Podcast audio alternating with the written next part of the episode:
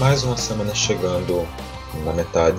E com isso, mais um Masterchef chegando na televisão. E com isso, mais um Mastercast chegando no seu aplicativo de podcasts que você está escutando agora para me ouvir dizer que esse é o quinto episódio do Mastercast. O episódio de Masterchef. Oita, não, errei. O podcast de Masterchef do Grupo Caixa de Breta. Eu sou Vitor Aguiar, eu tô aqui com Mariana Breto. Olá, gente. Bom dia, boa tarde, boa noite. Olha que animação! Esse programa de ontem, ou seria de hoje, causou muita coisa boa aí. A gente vai discutir sobre esse quinto episódio. Muito maravilhoso. E é isso.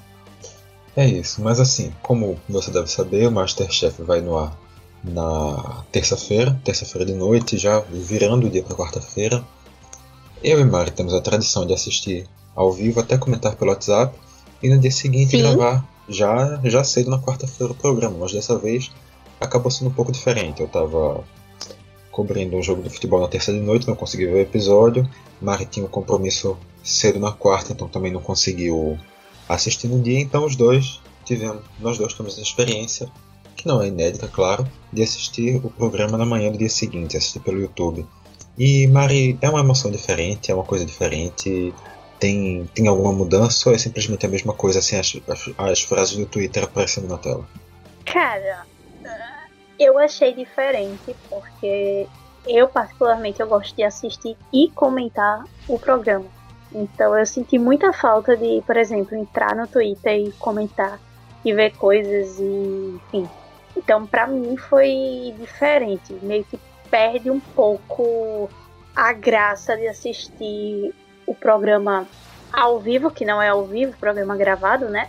E também o que me atrapalhou muito na questão da experiência, caramba, essa palavra, são os, os AdSenses, né? Os, as propagandas que passam durante. Eu acho que isso picota muito a questão de, de assistir o programa.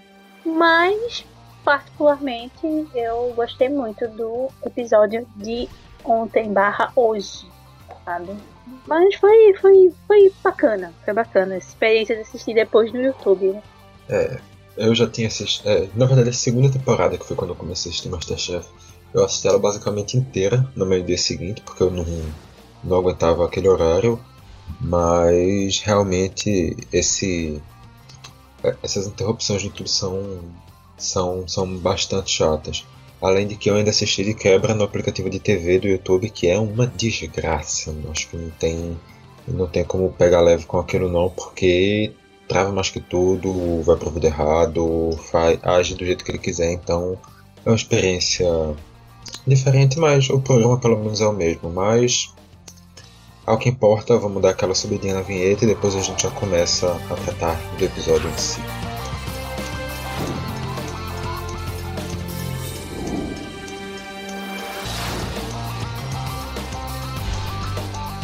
É isso. Você escutou aí. Caso você não esteja reconhecendo, sim, esse é o BG, que é a introdução mais clássica das temporadas do, do Masterchef. E assim, se é para falar de outras temporadas do Masterchef também, aconteceu um fato um pouco curioso nesse episódio de dessa terça-feira, né, Mari? A gente já viu outras vezes participantes que foram eliminados em fases preliminares voltando e tentando participar de novo, entrando na cozinha, ganhando chances, mas dessa vez a gente volta a ter uma experiência dessas, mas direto para a cozinha nesse formato completamente novo o participante, não lembro o nome dele, porque na minha cabeça eu fiquei chamando ele o episódio inteiro de abacaxi. O... E também eu não abri aqui em paralelo uma abinha com o nome dos participantes, então se você tiver aí, Maria, ótimo, senão eu realmente vou ficar devendo aqui hoje um pouco também de precisão com os nomes. Mas o Abacaxi tinha participado da última temporada com e tinha sido eliminado ainda numa fase preliminar ao... em uma prova de corte de abacaxi, que ele não foi um dos vencedores. E agora ele volta, vai direto para a cozinha e entra para essas duas provas de hoje. É justo você voltar para o Masterchef e você ter essa, entre aspas, segunda chance, Mari? Então, é, o participante foi o Arley, tá? Só para lembrar o nome. E eu acho que ele, ele participou da última temporada, da sexta temporada. Ficou na fase. na primeira fase, né? Primeira eliminatória. Exatamente por não ter conseguido cortar um, um, um abacaxi perfeito. E assim, eu acho bastante bacana quando o pessoal volta, porque normalmente volta um ano depois com sangue no zóio e querendo destruir na cozinha. Isso eu acho muito bacana. Mas eu questiono, por exemplo, se uma pessoa, porque foi, foi algo que foi bastante explorado no episódio, o pessoal dizendo, ah, mas o Arley tem uma vantagem que é já ter participado. Peraí. Ele teria uma vantagem se ele tivesse participado efetivamente do programa, se ele tivesse ficado no programa. Que não foi o que aconteceu, ele só participou de uma eliminatória e saiu. Então eu não acho que seja uma vantagem, tão vantagem, você já ter estado num programa, entendeu? Mas foi bem interessante, porque isso deu para perceber que deixou o pessoal meio desnorteado. Inclusive, eu acho que isso subiu um pouco a cabeça do participante, principalmente na segunda prova. Mas isso é uma coisa que a gente vai falar mais na frente. Ok? Concordo perfeitamente com a tua análise. Realmente o pessoal falando, ah, não, porque ele já é mais experiente, ele já conhece. Gente, tudo que ele fez no Masterchef foi cortar um abacaxi. Não dá pra, pra dizer que isso dá uma vantagem realmente tão grande. Talvez ele já chegue com a preparação psicológica um pouco melhor, porque ele já já sentiu aquele clima, talvez, mas é uma vantagem muito pequena, não é uma coisa que vai realmente fazer uma diferença efetiva ao mas longo de, de duas provas. Uhum. Mas assim, eu acho que ele não tava nem a questão de, ah, já participei antes, vou estar mais tranquilo. Eu não acho que ele tava tão mais tranquilo, não. Inclusive, eu achei ele bem é, agoniadinho com relação à, à questão da prova. Para ser uma pessoa que, abre aspas, já esteve lá, entendeu? Acho que isso é uma, uma coisa meio que não se aplica, né? Não, concordo. Não estou dizendo que ele estivesse mais tranquilo, que ele tivesse essa vantagem. Estou dizendo no, no cenário mais além. Isso poderia ser o máximo de vantagem que poderia se tirar dessa situação de já ter cortado um abacaxi lá dentro. É de você já ter olhado aquela cozinha, de você ter sentido aquela emoção, é, é isso. Mas que realmente é uma coisa muito pequena. Se realmente tivesse chegado a apresentar, que eu concordo contigo, também acho que não foi uma, uma característica muito latente. Claro, não tem como saber como ele reagiria se ele nunca tivesse entrado lá, talvez ele fosse no pior, talvez ele fosse até melhor, mas a sensação que fica realmente é de que não, não, não teve diferenças práticas por causa disso. Mas, falando da prova em si, a primeira prova é uma prova junina, mas assim, mostra que deixa bem claro que São João não é uma coisa que tem só em Pernambuco, né, Mari? Porque. Então, né? Então, né? É só uma festa junina meio. Né? Meio, meio complicada, eu achei. Para ser uma coisa São João. Você imagina uma festa que é muito forte no, na região Nordeste. Só que não foi muito o que a gente viu ontem, não, assim. Principalmente com a escolha dos pratos. Porque quando a gente pensa em São João, a gente pensa em quê? Bolo de milho, pé de moleque, pamonha, é, munguzá, coisas que levam milho e leite e manteiga. E que se você comer tudo de uma vez só você vai passar mal, entendeu? Mas o, o, que eles trouxeram de festa junina são o bolo de milho, que foi a coisa mais próxima ao Nordeste, porque os pratos eram cuscuz paulista, e sinceramente para mim não é cuscuz tá, gente? Cuscuz paulista pode ser qualquer outra coisa, menos um cuscuz de fato. E caldo verde, que também é uma coisa que aqui a gente. A gente aqui, aqui em Pernambuco, aqui no Nordeste. Eita. Digo, digo aqui no Nordeste ou digo aqui em Pernambuco? Aqui em Pernambuco, que é onde eu conheço. É, a gente costuma tomar caldinho na praia porque é doido, mas caldo verde em festa junina eu nunca vi. E qual foi o outro? Foi caldo verde, cuscuz paulista e bolo, bolo de milho. Sim, carne louca que tipo, oi, eu nunca vi. Assim, a gente costuma comer cachorro quente aqui, mas cachorro quente com salsicha um abismo pra carne louca. Não é uma coisa que a gente tá acostumado a comer em festa junina. Então eu achei uma festa junina meio sudestina, se é que podemos falar assim. Creio que sim. sim. Perdeu para mim um pouco do, da coisa de festa junina. Eu já esperava o cara fazer uma pamonha, fazer uma canjica, entendeu? Uma coisa mais assim, mais milho. O milho ficou lá longe, sinceramente. Não teve nem como fazer rei e rainha do milho com um negócio desse. Paulista, sei lá, pode puxar mantendo a base do, do.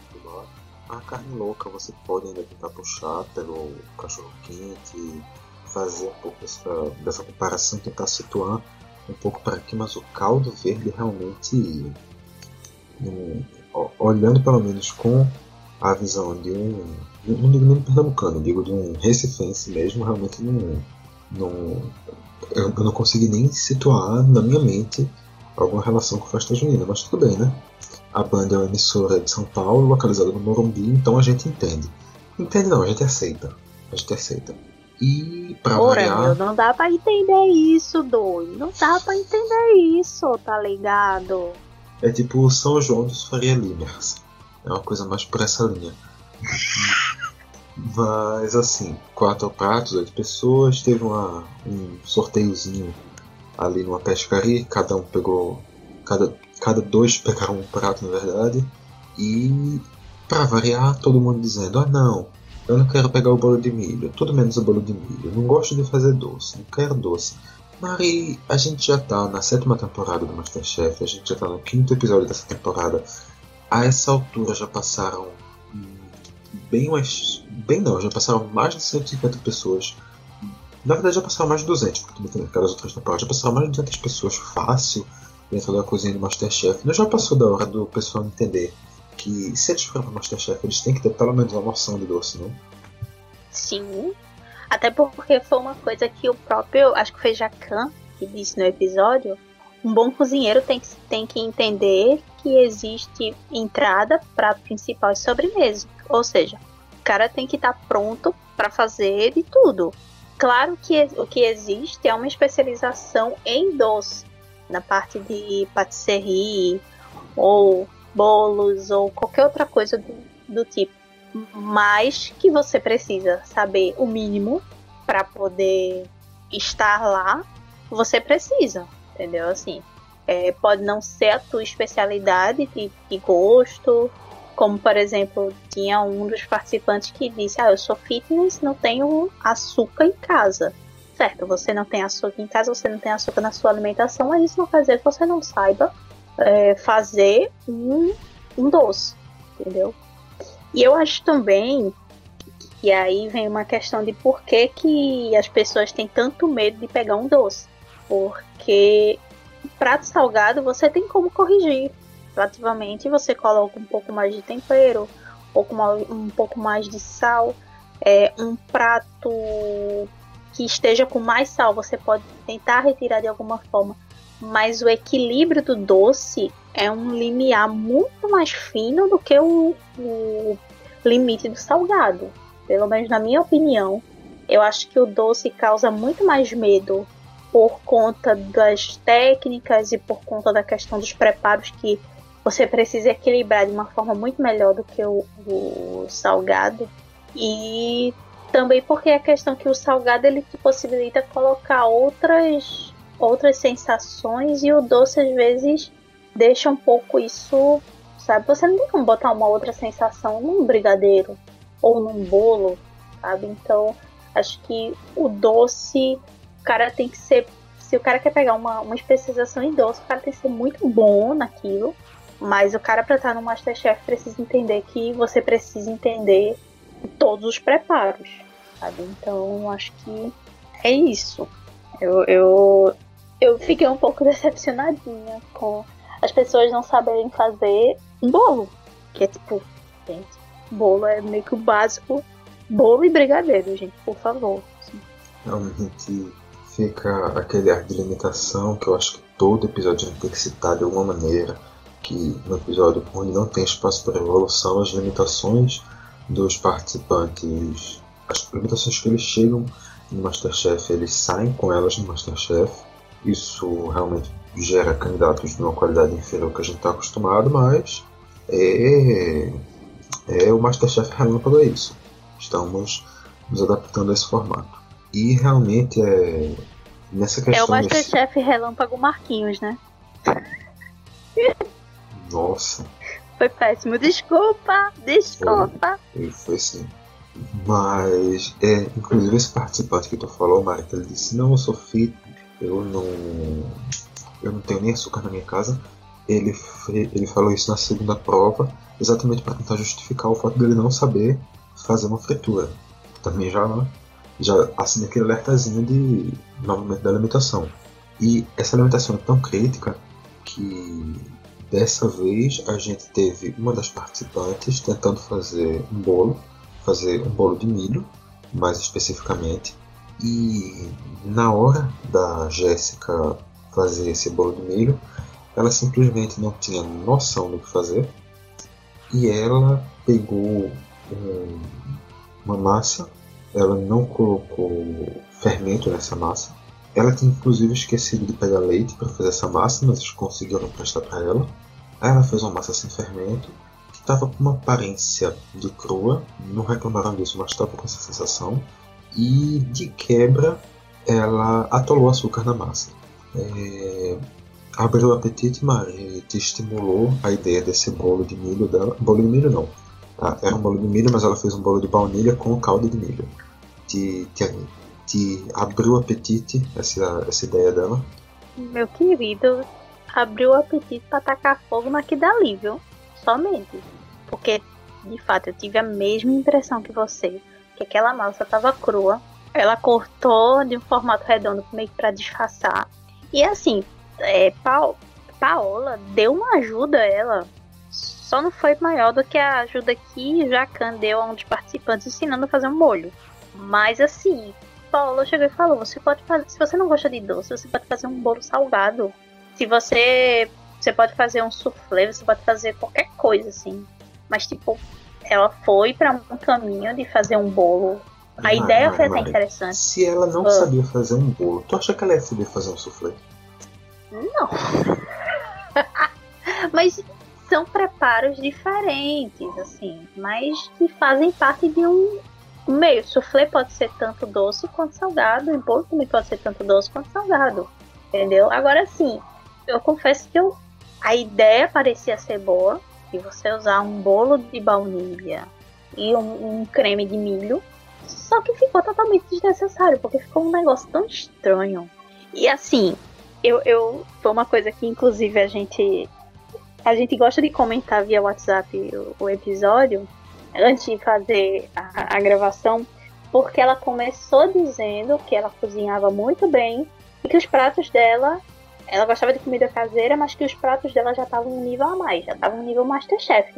Eu juro que eu fiquei procurando o nível Masterchef da Jéssica e eu não encontrei o nível Masterchef da Jéssica, minha gente, porque tava um negócio que eu fiquei muito amada, como assim? Tipo, você entrar num programa, no Masterchef, você não saber fazer um bolo, é o mais clássico do, do doce. É, é, é, a gente tá batendo nessa tecla novamente, é, é muito complicado.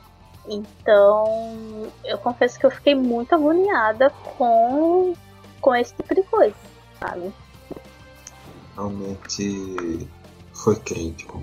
Mas ainda assim, apesar de muita gente apresentando pratos que aparentavam estar abaixo, que aparentavam ter falhas técnicas, ter falhas de sabor, a gente vê na hora uma quantidade relativamente pequena. Calma, uma quantidade relativamente pequena de críticas por parte dos três jurados. Na minha visão, isso foi um pouquinho de, de, bondade dos chefes, que talvez já depois de cinco episódios já entenderam que sim, vai ser um nível abaixo, então vamos pegar leve, não vamos simplesmente ficar batendo todo mundo porque não faz sentido. Mas talvez tenha sido realmente uma, uma visão minha olhando, tentando trazer exatamente esse comparativo dos outros episódios, que teve mais críticas, talvez por ter pratos piores, esse como foi mais leve eu fiquei com essa sensação. Como foi que tu leu isso, Mari? Tivesse essa mesma impressão? Tu acha que tá mais pro outro lado? Sim, eu acho que foi um, um, um misto dos dois. Tanto da questão é, de você ter um equilíbrio e você ter pratos que aparentavam estar bons, como também um pouco de bondade dos chefes. Porque eu acho que, de fato, como você falou, é, eles entenderam que o nível nesse programa, nessa temporada, tá bem abaixo do que eles esperavam. Então, assim, é, talvez por uma bondade, talvez por entender que os pratos estão numa média, eles deram uma aliviada tremenda. Tanto que, assim, eu senti que, de fato, quem saiu, os três participantes que saíram nessa primeira prova, foram os que o preparo tava ok, assim, tirando da Jéssica, né, minha gente? E, assim, Jéssica, minha filha, já acabou Jéssica, porque foi bem absurdo. Mas os outros dois, preparo tava, tava na média. Foi muito a questão do, do sabor, de, de erros no sabor. Um que não sabia fazer o, o cuscuz e a outra que tacou extrato. Inclusive, ela confundiu extrato de tomate com molho de tomate. Eu fiquei muito nervosa, sabe? Porque extrato de tomate é uma bomba de tomate, assim. E, não tem, e outra coisa, é só tomate, sal e tomate, entendeu? Então é bem complicado você confundir extrato de tomate com molho de tomate. Você tacar. Eu, eu fiquei muito. Eu sei que a gente não tá falando disso ainda, mas eu fiquei muito nervosa quando eu vi ela botando um, uma caixa de extrato de tomate na carne. Porque eu falei, isso vai estar tá uma bomba. Isso vai estar tá uma bomba tão grande. Porque não. Molho de tomate é muito mais diluído do que o extrato, né? Então, assim, eu acho que. Voltando. Eu acho que os chefes entenderam que o nível tá menor, então vamos ser um pouquinho mais bondosos com, com os participantes. E além disso tudo também, uma coisa que eu acho interessante é que se ela tivesse acertado a caixinha e ela tivesse colocado molho de tomate ao invés do extrato de tomate, ela ia continuar estando errada porque ela está colocando um molho de tomate industrializado dentro de um prato Masterchef e isso é uma coisa que você vai ter que criticar porque não adianta. Não dá. Desculpa, não dá. Mas. A outra botou geleia de pimenta feita, né? Que também não dá. A Danila. É, a é, Danila é um... botou pra. Ah, uma geleia de pimenta. Como é que você fez geleia de pimenta? Ah, eu peguei no mercado. É um, é um erro menor. Continua sendo um erro, é um erro menor, mas realmente também não dá. Eu não acho melhor não, mas. Eu acho Porque assim, se ela colocasse um pouco, tipo, se ela colocasse um pouco. A gente sabe que pelo tempo, você fazer um molho de tomate bom demora um certo tempo. E não era a base que ela precisava. Claro que não era obrigatório ela utilizar extrato de tomate ou molho de tomate na carne. Se ela fizesse um bom molho normal de legume, molho de carne, enfim, já funcionaria. Foi uma escolha dela colocar um molho tomate, que não, não era molho, era extrato, entendeu? Se ela tivesse dado, talvez, uma guaribada naquele extrato de tomate, sei lá, colocado um pouco de tempero, feito alguma coisa, acho que até dava para passar. Mas. É, mas de fato, não, não acho que seja tão. Ah, vamos excluir você colocar é, algo industrializado enfim, não, não sei. Não sei. Agora, agora você me pegou. agora você me pegou. Agora estou repensando. Eu não tô nem dizendo que seja algo excludente. É que. Sei lá. Não é o que se espera dentro do Masterchef, né? Mas essa temporada não vem sendo nada do que a gente espera dentro do Masterchef. Então. É, de fato, de fato não vem sendo. Então a gente sai do São João e vai para para aquele termo que eu acho que já é junto a sentar na graxa, é o termo mais clássico do Masterchef Mari, que é o frango perfeito. É, ele está de volta para nos assombrar. E Meu dessa Deus, vez. Fábio, por que você falou isso? Por que você falou isso? E isso ficou na, na cabeça das pessoas. Fábio, meu pai do céu. Oh. Faz umas, caso você não entenda o que é, isso umas quatro temporadas atrás, eu acho que isso foi na terceira ou foi na quarta temporada do Masterchef Ainda durante o processo seletivo, participante Fábio, quando perguntaram para ele o que ele queria fazer, ele disse: vou fazer um frango perfeito. Mas o que é um frango perfeito? Ah, um frango perfeito é um frango que é perfeito. Aí pronto, ele virou o Fábio Frango Perfeito ao longo da, da temporada inteira. Depois ele voltou na revanche que aconteceu no ano passado, na temporada que juntou alguns participantes de outras temporadas, e ele mais uma vez disse que. E ele mais uma vez ficou conhecido como Fábio Frango Perfeito, e cada vez mais essa terminologia pegou. E quando alguém fala de frango dentro do Masterchef, sempre vem alguém para dizer que é o frango perfeito. E isso agora eu acho que nunca mais vai ser apagado. Não sei que o Masterchef dura 50 anos e novos memes surgem até lá. Mas dessa vez era um frango empanado e recheado. Cada um dos chefes apresentou uma, uma sugestão diferente de, de apresentação, tanto de acompanhamento quanto de, do frango. Além do frango, claro, um acompanhamento e um molho, como já é de praxe dentro do Masterchef.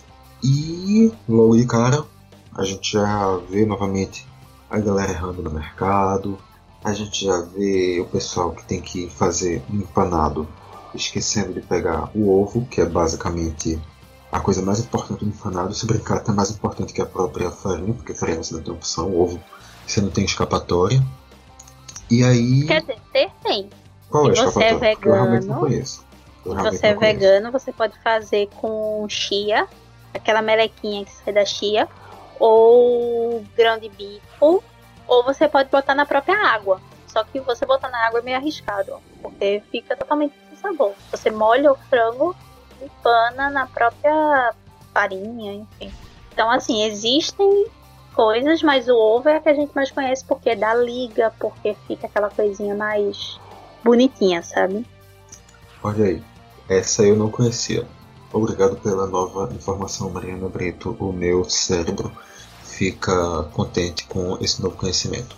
Mas, quando as pessoas esquecem o ovo e as pessoas não conhecem essas alternativas e também de qualquer jeito não tem um, um de bico ou uma chia na, na mão para fazer como plano B, o que, é que as pessoas fazem?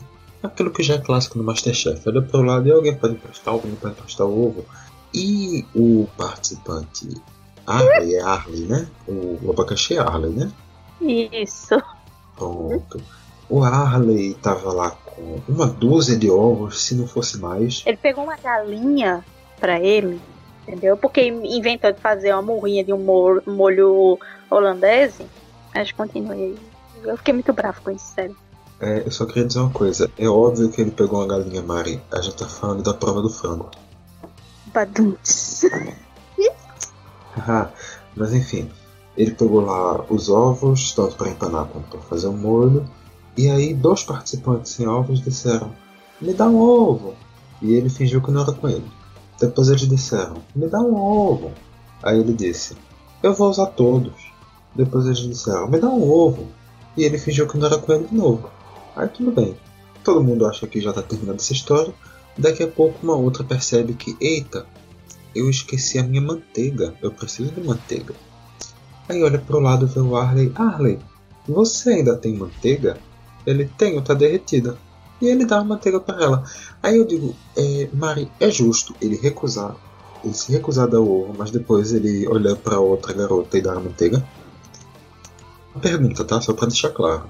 Assim, você que tá estudando na edição, isso saiu rápido, mas teve um delayzinho grande aqui, sem resposta do Mari. Eu tô esperando aqui ainda, fazendo papel de trouxa, sabe? Desculpa. É que eu tava rindo. O delay foi eu rindo.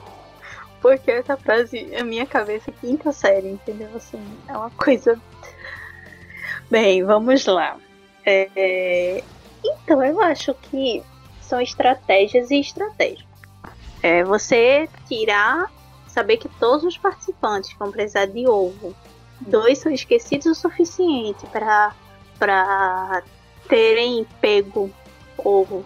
E você com uma bancada que parecia um carro do ovo, porque tinha quase 30 ovos ali. E você dizer, ah não, vou precisar de todos e não dá nem que seja um, ou fazer uma troca, um ou dois, ou fazer uma troca. Eu acho que são estratégias, mas eu confesso que eu não gostei. Porque eu acho bem. É você forçar o seu oponente que aparentemente não sabe que você pode empanar com qualquer outra coisa. É, mas que o ovo é o principal ingrediente que a gente usa para empanados. no geral, é, você fazer isso é meio que uma maldade com a pessoa. Eu acho que tem formas e formas de você utilizar a estratégia. Por exemplo, o Thiago usou a estratégia de tirar ele, como ele ganhou na, na prova, na primeira prova. Ele usou a estratégia de tirar 5 minutos do Arley e da Danila. E eu acho que é uma estratégia ok. Entendeu? Tá dentro do jogo. Mas você ter um monte de alvos na sua bancada e você não emprestar um ou dois, você podia emprestar dois tranquilamente para o seu colega, mas emprestar manteiga, eu acho bem, bem complicado, sabe? Eu acho que foi meio que um, um diria que um tiro no pé cara fazer um negócio desse, sabe? Quando chegou no fim, ele até até deu a um novo para cada um dos participantes, mas realmente o climão já estava mais que instaurado e realmente acabou atrasando esse pessoal. Foi, foi desnecessário, pelo menos, né? Até porque, assim, é, só rapidamente, nos outros Masterchefs tinham algumas provas onde, se você esqueceu, você não pode pegar nada do seu colega. Mesmo seu colega querendo lhe dar, você não pode. Só que nesse Masterchef, eles liberaram. Então, assim, se eu tenho um item na minha bancada, eu peguei a mais e eu não vou precisar daquilo, se é uma coisa que é liberada, eu acho que não vai, não vai arrancar seu dedo. Você dá um, um, um item para uma outra pessoa, sabe? Pois é. E aí, quando você pensa, não, mas o Arley ele fez isso porque ele queria fazer o molho, a questão também é que o Arley não sabia fazer o molho. Porque quando ele foi explicar para o Jacan como é que ele ia fazer o holandês, o Jacan disse: Não. E o Jacan deu uma aula de como se fazer um, molho holandês. Eu fiquei assim, gente, o Jacan tá dando uma aula de como é que se faz um molho holandês. E aí foi isso: o Jacan deu uma aula de como se faz um molho holandês. E é realmente uma situação tão. tão acabou sendo tão surpreendente ali que sim, eu tive que repetir três vezes agora para a quarta que sim, o Jacan deu uma aula particular para um participante de como se fazia um molho holandesa, que ele não sabia fazer. É realmente sensacional, né, Maria? Pois é, assim, é uma coisa que você fica. Poxa, se eu não sei o nome do molho, eu digo, é um molho à base de isso, não vou exemplificar, até porque eu entendo que na hora você fica muito nervoso, porque câmera, porque presença de pessoas que você é, gosta, enfim. Mas, tipo, ele foi falar, ah, não, vou fazer um holandês. Como é que faz um holandês? Não, eu pego. Aí já não, você vai botar vinagre, cebola. Na hora você via a cara do desespero do Arnold. Tipo, lascou, eu não sei fazer isso. E aí o molho queria fazer com 30 ovos do carro do ovo foi para as cucuias, né? Ele até chegou a fazer um molho, mas eu não, não tô lembrado qual foi que levava ovo, mas também não levava a quantidade que ele disse que ia levar de gema e etc, etc. ainda sobrou uma. bem uns 2 litros de ovo desse negócio que ele separou para empanar. Mas é isso, faz parte da vida. No final, quando Ana Paula estava naquela contagem, já não sobrou mais tempo para nada, todo mundo naquela correria de sempre. Teve gente que não conseguiu colocar o molho, como sempre, tem alguém que esquece alguma coisa é, fora do prato. Mas a apresentação que chamou realmente a atenção foi uma apresentação que nem teve destaque negativo e também não foi campeã. Foi a apresentação da Danila, que apresentou um, um, um frango inteiro. Eu acho que não tem nem outra coisa, foi um frango inteiro. Ah, realmente que ela apresentou. Um peru de Natal. um peru de Natal, como disse a, a Paola, um tijolo, como disse o, o Fogaça, mas surpreendentemente o Jacan disse que não, que aquilo estava certo, que ela apresentou a quantidade certa, que ela apresentou a quantidade equilibrada com o purê e o aioli que ela tinha feito. Mas qual foi a tua impressão do tamanho daquele daquele prato, Mari? Como é que a, a, tu, no teu julgamento como é que foi aquilo? Tamanho é documento? Bem, é uma coisa que a gente pode pensar no Masterchef talvez isso seja meio questionável. Porque eu acho assim, eu acho que de tamanho, aquele frango tava até ok, sabe? Porque era um frango que se assemelhava ao do Jacan. Mas a questão é que aquele frango tava bem alto. Assim, ele tava de fato, como ele era muito alto, se ele fosse mais fino, se ela tivesse batido o frango, tivesse feito meio que uma, uma caminha, então. Só que parecia um. Era um peito de frango inteiro aquilo dali. Então, assim, acho que acaba causando um pouco de espanto para quem, quem vai comer e também o, o medo que dá, que era o medo que ela tava tendo na hora, de tá cru. Porque é um frango alto, ele vai demorar mais para cozinhar. Entendeu? Acho que foi uma estratégia meio arriscada dela. Fazer um frango daquele tamanho, daquela largura, sabe? Pois é, realmente o, eu acho que o que mais me choca tudo ainda foi o, a questão do equilíbrio. Porque era uma lapa daquela de frango com um, um purê que parecia uma quantidade muito pequena. Quatro pontos de purê e, um, um molho assim, meio. Não, ao contrário, né? Não, ao contrário. O, mo um, o molho um... eram quatro pontos. E também tinha uma quantidade. Ela colocou aqueles quatro pontos e também colocou um pouquinho dentro de um de um, de um jarrinho à parte. Eu, pelo que eu entendi do molho, eu fiquei meio em dúvida no final, porque eu só vi isso no final, fiquei meio, o que é isso? Eu não sei se ela realmente acrescentou essa quantidade a mais de molho também, ou se foi só uma viagem da minha cabeça ter visto isso. Mas fato é que a vitória, assim como na primeira prova, ficou para o Thiago, que pelo que eu, pelas minhas contas, é apenas o segundo participante desses cinco episódios a sair com a vitória nas duas provas, o que até dá uma atesta um pouco mais a, a vitória dele, né? Saiu elogiado nas duas. Depois também de provas que tiveram um equilíbrio razoável. É, tu achou justa a vitória? Tu sentiu. Tu, tu apreciou o resultado final? Tu gostou? Como é que. Como é que foi a tua opinião sobre esse. Esse levantar de serpentina de inseticida? Esse levantar de serpentina de inseticida foi ótimo. Então, eu achei. Esse episódio eu achei o mais equilibrado do Masterchef, pelo menos na minha opinião. É, a vitória do Thiago, que parecia que eu tava olhando eu cozinhando, eu fiquei um pouco. Eu, eu senti sua dor, Thiago, porque eu cozinho igualzinho. É, mas foi uma vitória que já se esperava, porque era um participante que estava indo muito bem, era meio doido, era meio doido. Mas que estava indo muito bem nas duas provas.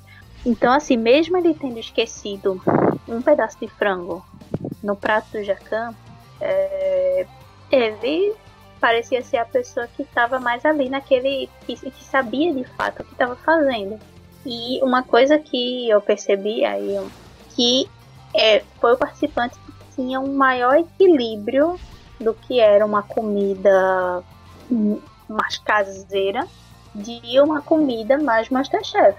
Então, assim, ele sabia o que estava fazendo. Tanto que, enquanto os outros pratos dessa segunda prova foram mais. Ah, um recheio de frango com presunto, queijo e, e alguma coisa, bacon. É, o dele foi para um caminho totalmente diferente e foi a questão dos cogumelos. Então, assim, você percebe que aí o cara já tem um, um diferencial né, na, na cozinha. E ficou um, um, prato bonito e ficou um prato que dava vontade de você comer, sim. Então eu achei bem acertada a vitória. Tanto a vitória dele quanto o segundo lugar ter sido para a moça do tijolo de frango. Entendeu? Mas que era um tijolo de frango, mas era um tijolo de frango bonitinho. Assim, um tijolinho. Um tijolinho fofo, entendeu? tijolinho fofo complicado, mas hum, concordo contigo. Não tenho muito a acrescentar além, então acho que a gente já pode ir para a parte realmente importante desse programa, que a gente passa 40 minutos só introduzindo ela, que é a votação da frase da semana, Mariana Brito. E hoje começamos com um diálogo entre Fogaça, Jacan e Ana Paula Padrão. Nessa conversa, chega uma pessoa dizendo que tá com cheiro de festa junina, aí o Jacan comenta, mas está faltando fogo para pular fogueira. E a Ana Paula complementa, mas eles vão pular fogueira com fogo ou sem fogo. E é isso que é o Masterchef. Não importa se você vai bem ou se você vai mal. Você vai mal. É isso. E a segunda frase dessa concorrência é. A segunda frase é a do Jacan, refletindo um pouquinho sobre o conceito de carne louca. Você precisa enganar a carne contar uma piada para ela, para deixar ela louca. Aí eu quero entender também qual é a do Jacan, que ele acha que uma piada enlouquece alguém. Eu acho que tem coisa muito mais fácil de você enlouquecer uma pessoa com uma piada, mas tudo bem. Se você um dia quiser enlouquecer o Jacan, conte uma piada para ele. É, agora você já sabe. E as outras três, coincidentemente, são todas frases em reação ao prato da Jéssica, que, como a gente já falou, foi um caminhão de açúcar em cima de uma massa crua sem fermento. A primeira é da Paula Carosella, ainda na hora que está comendo. Eu entendi tudo. Eu sei porque você não gosta de doce. É porque do jeito que você faz doce é horrível comer doce. É muito doce. e o Jacan, logo na sequência, emenda. Isso aqui dá para matar 50 diabéticos. Que realmente. Lembrando que não é uma, uma torta, não é um, um bolo, é um pratozinho que dá para matar 50 diabéticos, realmente, porque o negócio tá realmente, realmente, realmente. E depois, na hora da eliminação, o Jacan ainda complementa. Se você apresentasse um quilo de açúcar em uma colher, poderia ser que ficasse melhor. Tá, tá, é um uau.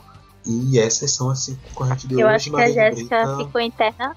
Eu acho que a Jéssica ficou internamente, tipo, já acabou, Jéssica? Tipo, ficou um pouco nervosa com com tanto mal que falaram dessa murrinha que ela serviu como bolo, né?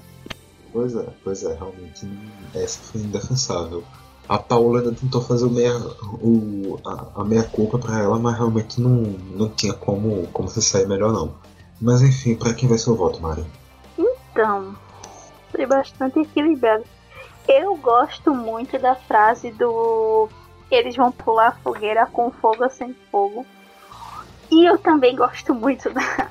da que dá pra matar 50 diabéticos. e, mas eu acho que eu vou ficar com a do matar 50 diabéticos. Confesso que foi a frase que mais me pegou nesse episódio. Apesar que a outra também é muito boa. Mas veja só, depois de cinco episódios, finalmente temos uma discordância na hora dessa votação. Aê! Que delícia! A gente vai ganhar, Chegou... a gente vai Chegou o dia. Chegou, vem aí, veio.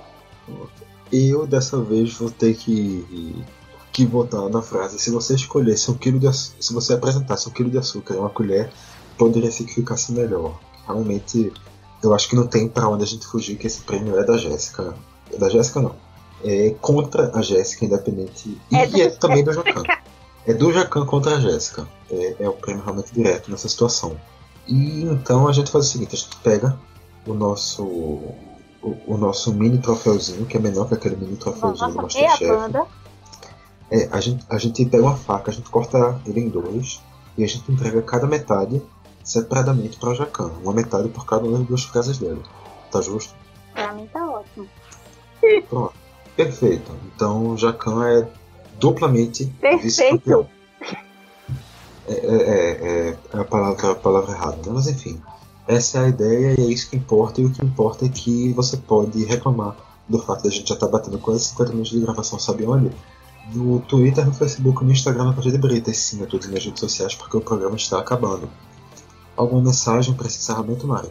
Nunca digam que algo é perfeito, porque nunca vai ser perfeito. Fica aí a reflexão, tá? É, chega, chega a bater uma tristeza agora com essa. Realmente, nossa, é, poxa, tudo bem, mano. Então, nesse clima assim de você nunca vai ser perfeito, seu merda, que a gente vai fechando o Mastercast de hoje. Se liga no seu feed de podcasts que tem muito mais saindo no Caixa de Brita. Eu tô aqui segurando o choro porque eu não sou perfeito, eu tenho que aceitar isso, mas tudo bem. É isso, galera. Abraços e a gente se vê na quinta-feira da semana que vem com mais um Mastercast. Bichinho, vou ter que pagar a terapia dele, minha gente. Pelo amor de Deus.